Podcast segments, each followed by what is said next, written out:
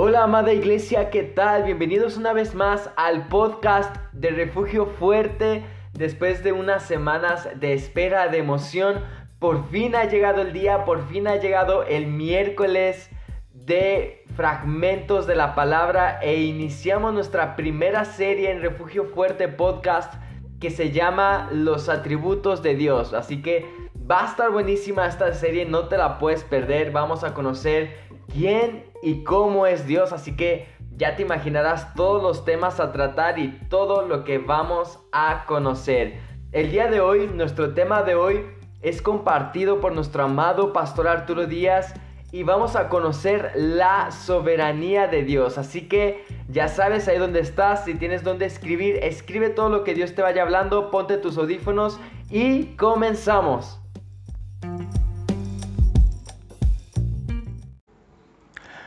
Hola, Dios les bendiga. Eh, gracias por escucharnos una vez más en Fragmentos de la Palabra. Hoy en la serie Los atributos de Dios hablaremos acerca de la soberanía de Dios. Vamos entonces a, dar inicio a la soberanía, soberanía de Dios. Quiero que abras tu Biblia en el libro de Job capítulo 42, verso 2. Job 42, 2. Dice la palabra del Señor así. Yo conozco que todo lo puedes y que no hay pensamiento que se esconda de ti. Vamos entonces a hablar acerca de la soberanía de Dios. Dios es soberano. En este primer punto hablaremos sobre eso, sobre la soberanía de Dios. Dios es un Dios soberano. ¿Y qué significa esto? Que Dios gobierna el universo entero. Sus planes y propósitos siempre se cumplen y nunca pueden ser frustrados por nada ni por nadie, incluso aún ni por el mal. Todo lo que quiere ha hecho, dice Salmo 115, verso 3. Dios produce el querer como el hacer por su buena voluntad.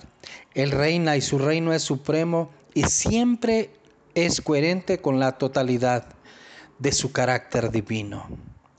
El Salmo 33.11 dice, el consejo de Jehová permanecerá para siempre, los pensamientos de su corazón por todas las generaciones. ¿Qué es la soberanía de Dios? Soberanía de Dios es la decisión que Él toma de poner su santa y perfecta voluntad o perfecta potestad. Dios tiene el poder ilimitado para hacer lo que Él crea conveniente. Dios puede hacer lo que Él quiera. Nadie tiene la autoridad para impedirlo. Pero ¿qué es la soberanía de Dios? La soberanía de Dios representa la capacidad de poner en práctica su santa voluntad o supremacía.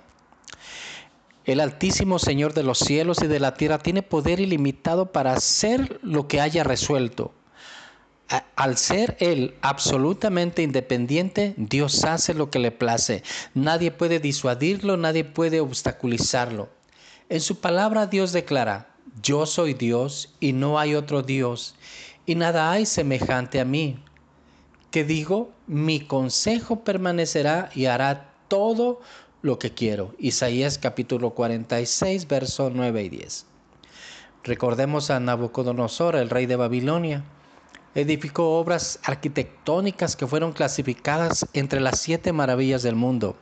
Aún así alabó la soberanía del Altísimo. Él dijo, cuyo dominio es sempiterno y su reino por todas las edades y Él hace según su voluntad en el ejército del cielo y en los habitantes de la tierra, y no hay quien detenga su mano, dice Daniel capítulo 4, verso 34 y 35. Soberanía divina significa que Dios es aquel que, que se siente en el trono del universo. Él es Dios en nombre así como todas las cosas, dirigiendo todas las cosas. Dice la palabra en Efesios 1:11 el que hace todas las cosas según su designio de su voluntad. Ahora, en medio de la aflicción que Dios permitió en su vida, Job reconoce la grandeza y esplendor de Dios en contraste con su propio orgullo y pecado. Job dice, yo conozco que todo lo puedes, nuestra cita inicial, y que no hay pensamiento que se esconda de ti. Finalmente, Job reconoce que los propósitos de Dios son supremos y que Él es soberano. Pero ¿cuáles son los parámetros de la soberanía de Dios? ¿Hasta dónde sus límites? Bueno, aunque la supremacía de Dios no tiene restricciones, hasta la soberanía de Dios tiene sus parámetros. En última instancia, Dios tiene completo control sobre todas las cosas, aunque Él puede escoger permitir que ocurran ciertos acontecimientos según las leyes naturales que Él ha ordenado. Por ejemplo, Dios no puede hacer nada que vaya en contra de su propio carácter. Debido a que Dios es inmutable, sus palabras deben reflejar siempre su integridad. Números 23:11 dice que Dios no puede mentir. En todos los casos, Dios no solo continúa siendo veraz, sino que cumple todas las promesas que hace. Otro punto dice, Dios no puede ser tentado por el mal. Y es cierto, no existe ningún elemento en su naturaleza que pueda ser tentado por el mal. Eso lo dice Santiago 1.13. Aunque Dios a menudo nos prueba, Él no tienta a nadie. De hecho, Dios utiliza su poder ilimitado para permitirnos resistir y escapar del mal. Primera de Corintios capítulo 10, verso 13 dice esto. Siguiente punto, Dios no puede negarse a sí mismo ni contradecirse. Dios permanece fiel a las promesas de sus pactos, según Malaquías 3:6. Una promesa de Dios es tan verdadera como la persona que la hace. Al igual que Dios, su palabra es inmutable. Dios no revoca lo que ha dado ni desecha a quien Él ha escogido. Aunque tenemos que tener cuidado con esto. A veces pudiéramos confundirnos con que somos escogidos de Dios y, y, podemos hacer lo que nos plazca. No, no, hermanos. Dios es un Dios de misericordia. Dios es un Dios de amor, pero también es un Dios de juicio. Siguiente punto, Dios no puede perdonar al pecado mientras no haya sido perdonado. Debido a que Dios es justo, no puede simplemente hacer borrón y cuenta nueva. Dice Romanos 6:23, por cuanto todos pecaron, están destituidos de la gloria de Dios. Cristo clamó en el jardín de Getsemaní, Padre mío, si es posible, pase de mí esta copa en Mateo capítulo 26, verso 39. Cristo tuvo que soportar una terrible agonía física y espiritual, la justicia perfecta de Dios pronunciada sobre el pecado. Por eso es que Dios no puede perdonar el pecado mientras éste no haya sido pagado, confesado y se haya arrepentido. Dios no puede forzar a nadie a amarlo ni a recibir su regalo de salvación eterna mediante Jesucristo.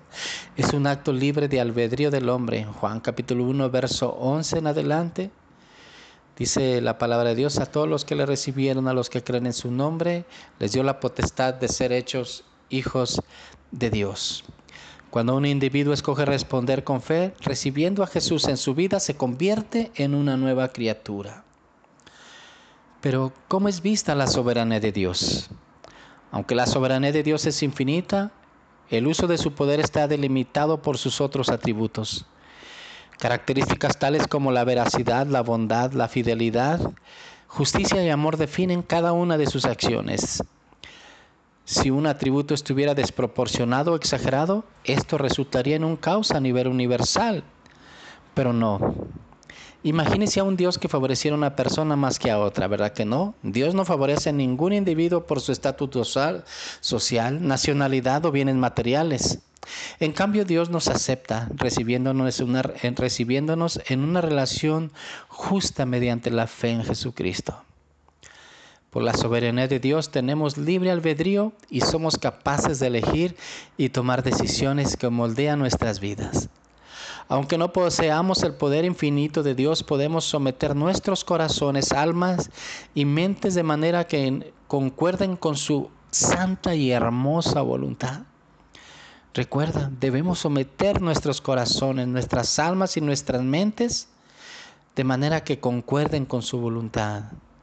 De esta manera honraremos al Creador y sustentador de todas las cosas, reconociendo que Dios es verdaderamente soberano. Por último, por último, déjame uh, leerte un pasaje ahí en Colosenses capítulo 1, verso 16. Colosenses capítulo 1, verso 16 y 17.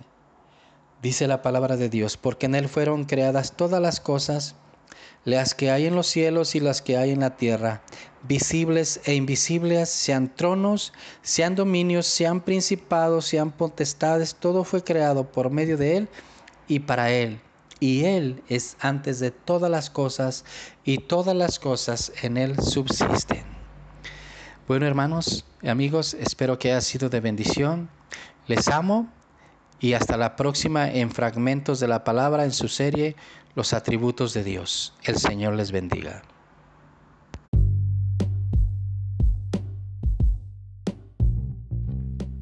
Increíble. Muchísimas gracias, amado pastor, por esta increíble enseñanza sobre la soberanía de Dios que nos ha traído a cada uno de nosotros. Gracias por su, por su pasión, por su entrega, por su dedicación.